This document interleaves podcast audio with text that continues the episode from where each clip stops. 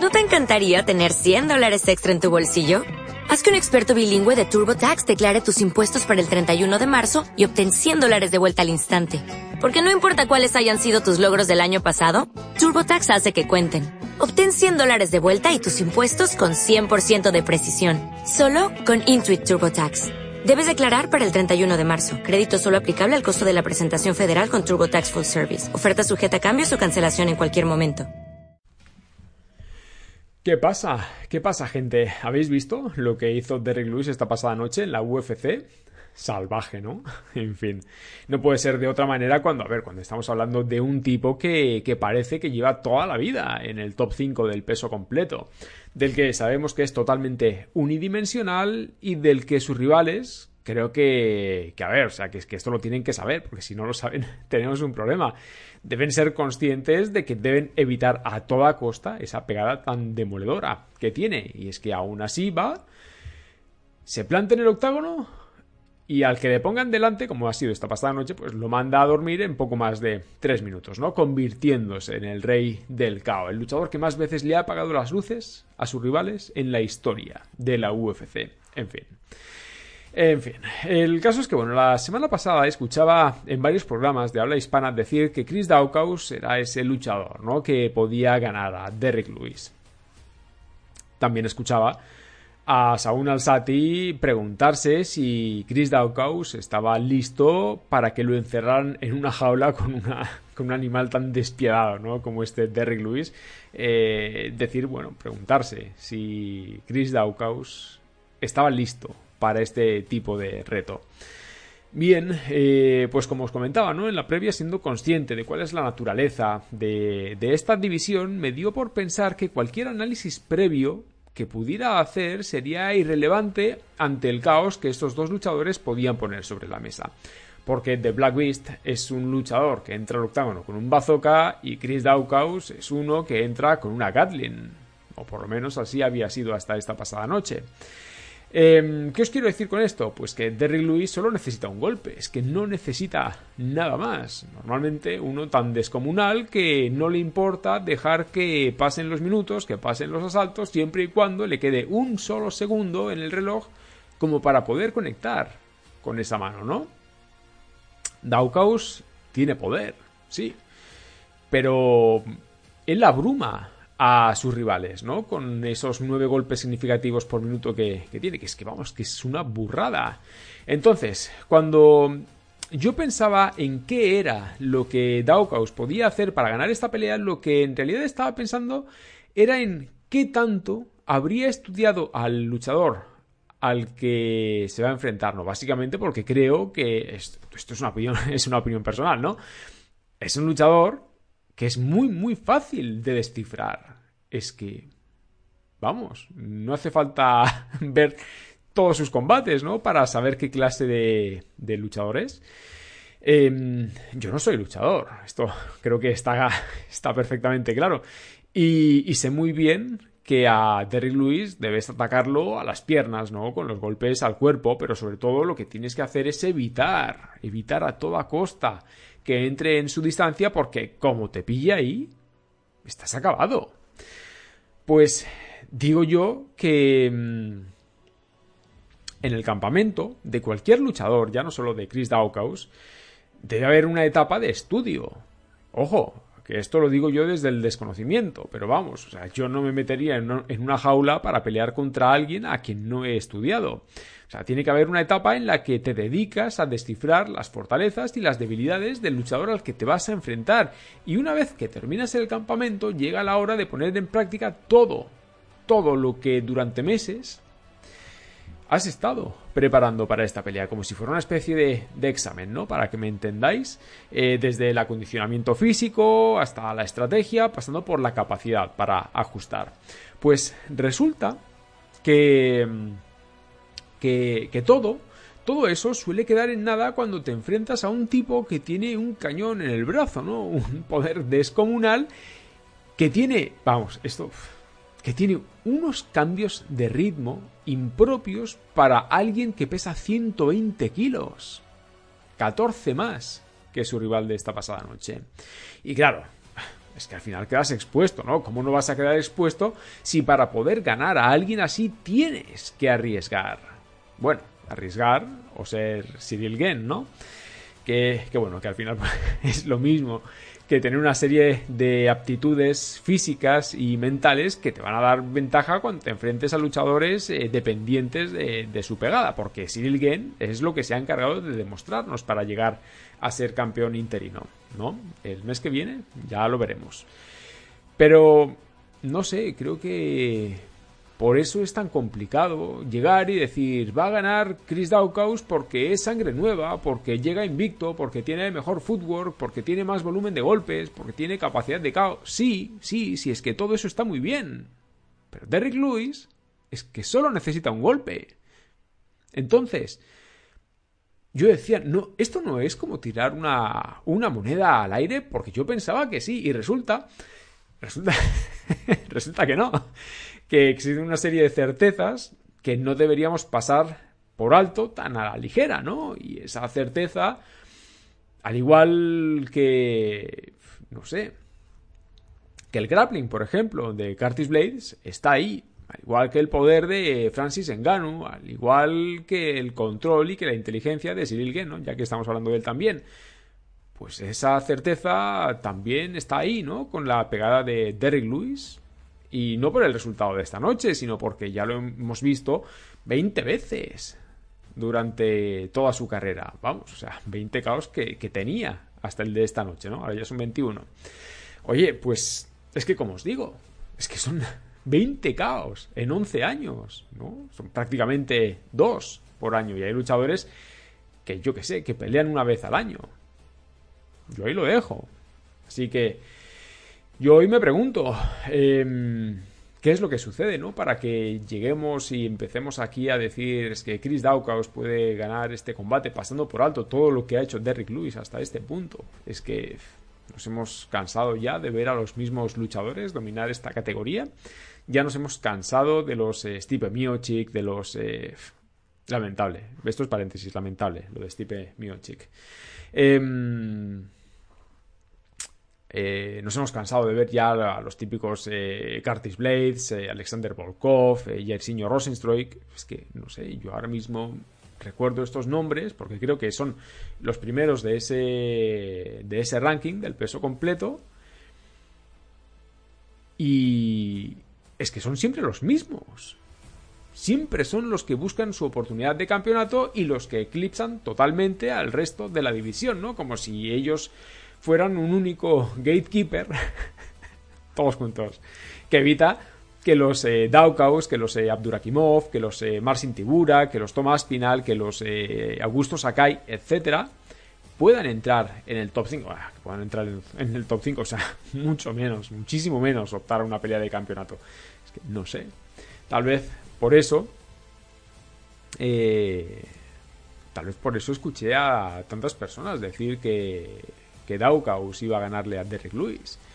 Por esa necesidad, ¿no? De ver un cambio de guardia capaz de, ofrecer algo distinto, ¿no? Ya no solo de dominarlos a dos, sino de ofrecer algo distinto. Y claro, o sea, cuando resulta que tenemos a alguien como Cyril Gen, en el que creo que muy, muy pocos aún hoy creen en él, ojo, es que a lo mejor el problema es nuestro, ¿no? Y aquí me voy a poner yo el primero. Porque a mí Cyril no me convenció hasta su última pelea, ¿no? Esa pelea contra Derrick Lewis en la que gana el título interino. Pero a ver, entendedme. Esto es algo así como, ¿queréis sangre nueva? Entonces no miréis a luchadores unidimensionales, no miréis a luchadores dependientes de su pegada. O sea, sí, miradlos, de verdad, porque es muy entretenido, es muy divertido. Pero no esperéis que os sorprendan. Mirad al que es diferente, mirad al que aporta técnica, al que aporta movilidad, al que aporta inteligencia. Ese, ese es el que puede aportar algo de aire fresco a una división que parece moverse a velocidad, no sé, una velocidad tremendamente lenta. Así que a ver, volviendo al tema de la pelea.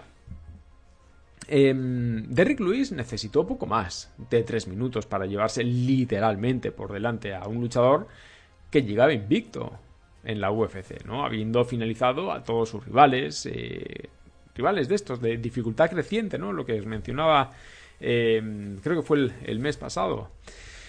con la motivación de, de conseguir una oportunidad de, de campeonato y eso que, que, bueno, que al final pues pudimos ver exactamente lo que, lo que esperábamos. Lewis tomando el centro del octágono y Daukaus, a ver, que no era un secreto, que, que, se mueve mejor, ¿no? Que tiene mejor fútbol, que tiene ma mayor movilidad que, que, su rival, que, que Derrick Lewis, pues orbitando a su alrededor, ¿no?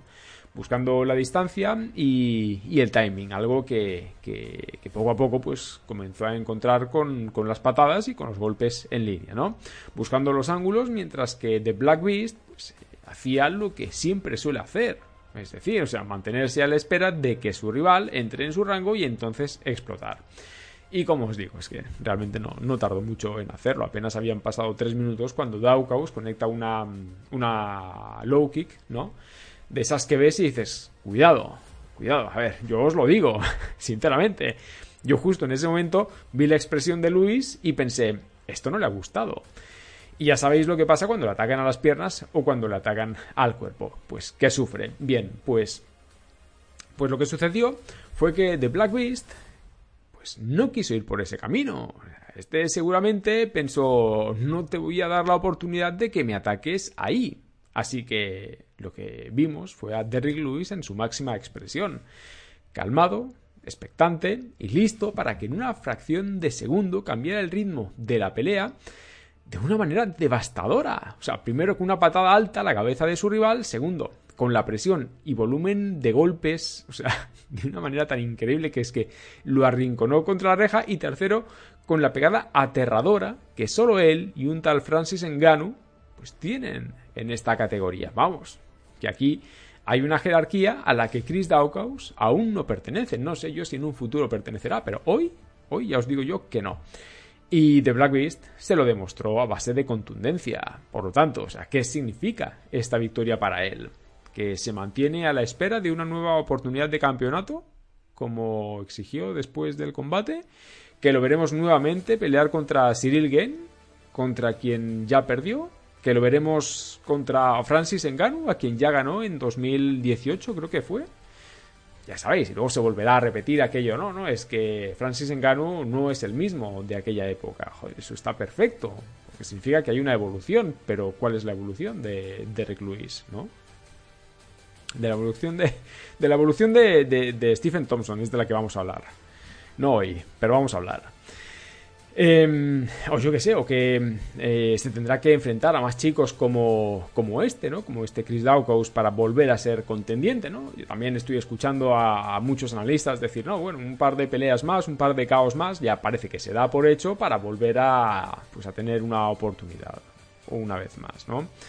Eh, sea como sea, no dejan de ser incógnitas. Lo que no es una incógnita es que Derrick Lewis debía llegar aquí a demostrar, pues que sigue ahí, que es un... que sí, que sigue siendo una opción, que es un valor seguro, como para él lo es su pegada. Y ese primer paso es el que esta noche ha dado en el último evento del año en la UFC. No sé, este tipo, de verdad, y esto os lo digo con la mano puesta en el corazón, este tipo es que me cae súper bien, ¿no? Y de verdad que le deseo lo mejor, porque es que dentro del octágono es una mala bestia, pero cuando todo termina es un tipo súper gracioso. Y oscuro, de verdad, oscuro. Que yo estaba aquí viéndolo. Casi lloro, casi lloro, de verdad, de la risa. Pero bueno, eh, aún así, aún así también comienzo a tener cierta sensación de estar viendo lo mismo una y otra vez, ¿vale? Esto no quita lo otro. En fin, que mm, que felicidades a Derrick Lewis por convertirse en el luchador con más caos de la historia de la UFC. Felicidades por la victoria y por demostrarme que en esta división el único capaz de cambiar las cosas es Cyril Gane, a quien veremos en un mes. En fin, gente, que hasta aquí llegamos hoy. Y yo. y yo iba a hablar de toda la. la, la, main. En fin, que que mañana. Esta, esta, semana, esta semana va a ser divertida, ya, ya, lo veréis. Eh, según yo, ya no iba a volver a grabar hasta el año que viene, pero eh, aquí vienen cosas interesantes. Eh, las estaréis viendo esta próxima semana y seguramente la que viene también. Eh, así que bueno, no, no me voy a enrollar más, ya lo dejo aquí como, sorpresa. Y, nada, ya sabéis, comentarios me los dejáis ahí abajo. Tenéis también disponible el correo del podcast, que es el punto gmail.com. Este contenido lo tenéis disponible tanto en iBooks, en Spotify, en Google Podcasts, en, IGTV y aquí en, YouTube. Y nada, no me despido sin antes agradeceros a todos, de verdad, que estéis ahí, el apoyo que me estáis dando últimamente. Es, es, que, es que motiva. Así que, gente, gracias. Eh, ahora sí, me despido recordándoos que lo que hacemos después de recibir un golpe es lo que determina qué clase de luchadores somos. Esto ha sido MMA en acción. Nos vemos.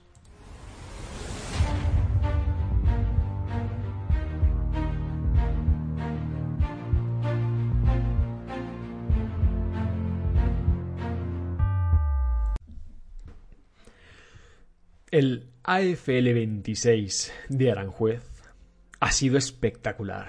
Vamos, o sea, espectacular por el apoyo que, que bueno, que los aficionados que asistieron al pabellón pues eh, dieron a los luchadores. Espectacular por la puesta en escena, así, directos.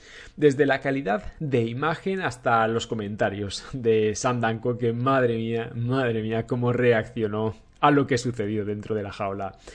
Em, y espectacular, evidentemente, por la forma ¿no? en la que los cuatro combates profesionales finalizaron. A ver, sin lugar a dudas, eh, este ha sido un evento en el que los madrileños han brillado con luz propia dando una demostración de dominio y contundencia que hizo ver pequeños a sus rivales. Y ojo, no porque lo fueran, que no lo son, sino porque es que no dieron opción a réplica. Vamos, es que fue, fue una cosa de locos. Gente, en serio. Este es el segundo evento de AFL que, bueno, que yo he podido ver. El primero, pues fue el 25, el de Barcelona, que bueno, que es el, el momento en el que yo descubro esta competición. Y cada vez tengo más claro que entre todos tenemos que poner a esta competición en el lugar donde merece. Entre todos tenemos que difundirla, entre todos debemos darle visibilidad, porque, a ver, voy a poner muy crítico, lo que no puede ser es que tengamos todo este talento y por no cuidar, por no consumir, por no defender lo que es nuestro, se nos vaya, ¿vale? No estoy diciendo que se vaya a ir. Em, a ver, tal vez pueda sonar egoísta, pero es que desde el celo de un aficionado a este deporte que acaba de descubrir lo que tenemos aquí, lo primero que quiero, a ver, evidentemente no es que a nuestros luchadores les vaya bien, que les vaya bien y que tengan todo el éxito del mundo, pero, pero también debo decir que lo último que quiero es que se tengan que ver forzados a buscarse la vida yo qué sé, en otros países, en otras competiciones, cuando creo firmemente que aquí tenemos los recursos suficientes como para que puedan hacer carrera. ¿Y por qué digo esto? Pues porque, a ver, sin hablar de la tremenda calidad de los combates amateurs, que sí, que de verdad, que estuvieron muy bien, en las cuatro peleas profesionales tuvimos un mismo común denominador, es decir, la finalización en el primer asalto. El dominio absoluto, la contundencia, el highlight. Ese momento que cuando el año que viene hablemos, porque estoy seguro de que esto va a ser así, eh, cuando el año que viene hablemos de sus siguientes peleas diremos, oye, cuidado, porque este chico, este chico es un finalizador. Y eso, ¿qué es lo que genera? Eso genera un efecto llamada a nuevos aficionados. De la misma forma que llama a las nuevas oportunidades, ya sea de campeonato o para salir a pelear a otros lugares. Pero para llegar hasta ese momento debe haber un trabajo previo, ¿no? Debe haber una ética profesional, la disciplina, la constancia y la seguridad que solo te dan los resultados. Esa inercia positiva de la que siempre hablo. Bien, pues dejadme deciros que todo eso ha estado presente esta noche en Aranjuez. Otra cosa. Porque es que siempre, siempre, siempre suele pasar lo mismo. Luego saldrán algunos que dirán, a ver, es que eran rivales fáciles, ¿no? ¿Fáciles? ¿Fáciles? ¿Consideráis fácil subirse a una jaula para partirse la cara contra un, yo qué sé, un tres veces bronce europeo en karate? ¿Con un doce veces campeón nacional de jiu-jitsu brasileño? No, no, no. O sea, de eso nada, de fácil nada. Y menos aún en un deporte tan imprevisible como este, ¿no? En el que. en el que una mano puede cambiarlo absolutamente todo. Es por eso que es tan importante seguir trabajando y tener la capacidad, esto es clave, de verdad, y tener la capacidad para atraer talento, porque sólo así se mejora. Compitiendo contra los mejores, midiéndose contra chicos con la misma motivación, con la misma aspiración por trascender, sabiendo que el límite es el cielo. Tenéis ejemplos, como el de Joel Álvarez, como el de Ilia Topuria. Vamos. En la UFC también los tenéis, como el de Brandon Moreno, ¿no? Con aquellas declaraciones que hizo cuando se convirtió en el primer luchador mexicano, nacido en México, entrenado en México, en convertirse en campeón de la UFC. O recientemente, la semana pasada lo vimos con Juliana Peña, ¿no? Que contra todo pronóstico esta venezolana derrotó a la campeona más dominante de la historia de la mejor competición de MMA del mundo. En serio. Creedme cuando os digo que los inicios nunca son fáciles, menos aún en un país en el que los deportes de contacto carecen del reconocimiento que merecen. Y aún así, ahí tenéis los resultados. Como decía en la previa, aquí tenéis. Esto, esto es calidad. ¿Qué os puedo decir? Yo he quedado muy, muy impresionado con este AFL 26. Y lo he disfrutado, vamos, como no os hacéis una idea. Y seguro que si lo habéis visto, estaréis de acuerdo conmigo. En fin, em, ahí va la pregunta. no puedo hacer esto sin lanzar una pregunta, ¿no? ¿Qué pelea? Bueno, qué pelea, mejor dicho, ¿no? ¿Qué finalización es la que más os ha sorprendido? Dejadlo ahí abajo. Eh, porque bueno, en las peleas profesionales todo comenzó con el enfrentamiento en el pues en el peso pluma, ¿no? En la pelea de peso pluma eh, con Néstor Santana y Tino Gilaranz. Y eso que bueno, Néstor Santana salió con, con decisión, salió buscando cerrar la distancia y atacando con, con buenos golpes. Bueno, a ver. Esa, sin ninguna duda, fue la intención, hasta que Tino No Mercy Hilaranz decidió imponer sus condiciones, ¿no? Primero, eh, pues eh, tomó el centro del octágono, comenzó a generar presión con los golpes en línea y aunque Néstor Santana tenía la guardia bien cerrada, o sea, la, guardia arriba como, se tiene que tener, el martillo constante de Tino Gilaranz comenzó a hacer mella en el canario, haciendo gala de una confianza increíble. Vamos, es que estaba peleando con las manos abajo. Es impresionante. Y aún así, obligándolo a retroceder, buscando poner distancia de por medio hasta que con una patada que No Mercy bloqueó, el canario se fue a la lona, tratando de aprovechar la oportunidad para, para derribar. Néstor Santana ver se aferró a un intento de derribo que no llegaría gracias a la buena defensa de su rival. Lo que sí llegó fue la oportunidad de ganarle la posición y acto seguido el castigo con los golpes en corto, ¿no? En seco, con los codos, que abrieron un corte en el rostro del canario que, bueno, se veía incapaz de defenderse. El ataque abrumador porque esa es la palabra, abrumador del brasileño, eh, lo que provocó fue que el árbitro pues tuviera que intervenir, ojo a lo que voy a decir, para parar la masacre. Así que ahí lo tenéis. Victoria por cao técnico de Tino No Mercy Hilaranz en el primer asalto. Y una pregunta. ¿Dónde está su techo? Porque, a ver, yo creo que esa es la pregunta que, que todos eh, los aficionados de la AFL, pues a ver, nos deberíamos estar haciendo. Como mencioné en la previa, ¿no? Venía de ganar por cao técnico a Xavier Pollatos en el primer asalto. Y con este resultado esta noche, cuidado, cuidado, porque el año que viene podríamos ver cosas importantes. En fin.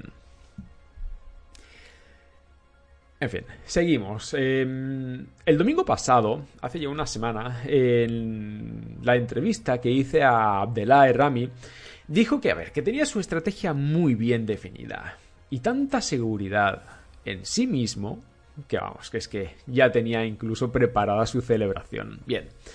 Pues sin menospreciar a, un veterano campeón en múltiples ocasiones de BAJ y siendo pues todo un especialista, ¿no? En el arte suave.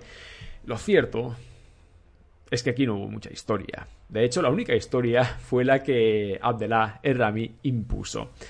Y no, no necesitó muchos golpes. Un primer cruce en el que ambos pudieron medir la distancia, una patada, un golpe al cuerpo y un directo de izquierda al rostro que presagió lo que acabaría convirtiéndose en uno de los momentos de la noche crochet de izquierda, preciso, contundente para mandar a dormir al luchador brasileño. Y si por quedaban dudas, castigo brutal con los golpes de martillo para obligar al árbitro a parar el combate.